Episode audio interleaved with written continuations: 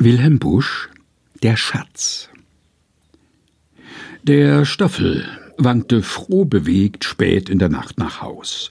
Da ging, wie das zu kommen pflegt, ihm seine Pfeife aus. Wer raucht, der raucht nicht gerne kalt. Wie freut sich Stoffel da, als er ganz dicht vor sich im Wald ein Kohlenfeuer sah. Die Kohlen glühen in einem Topf. Der frohe Stoffel drückt gleich eine in den Pfeifenkopf und zieht als wie verrückt.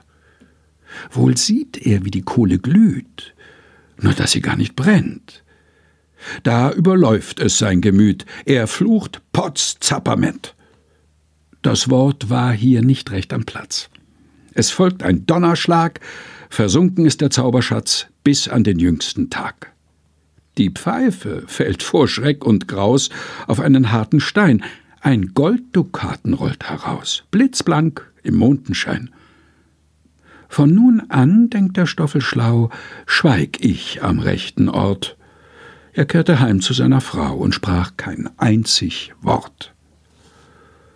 Wilhelm Busch Der Schatz, gelesen von Helga Heinold.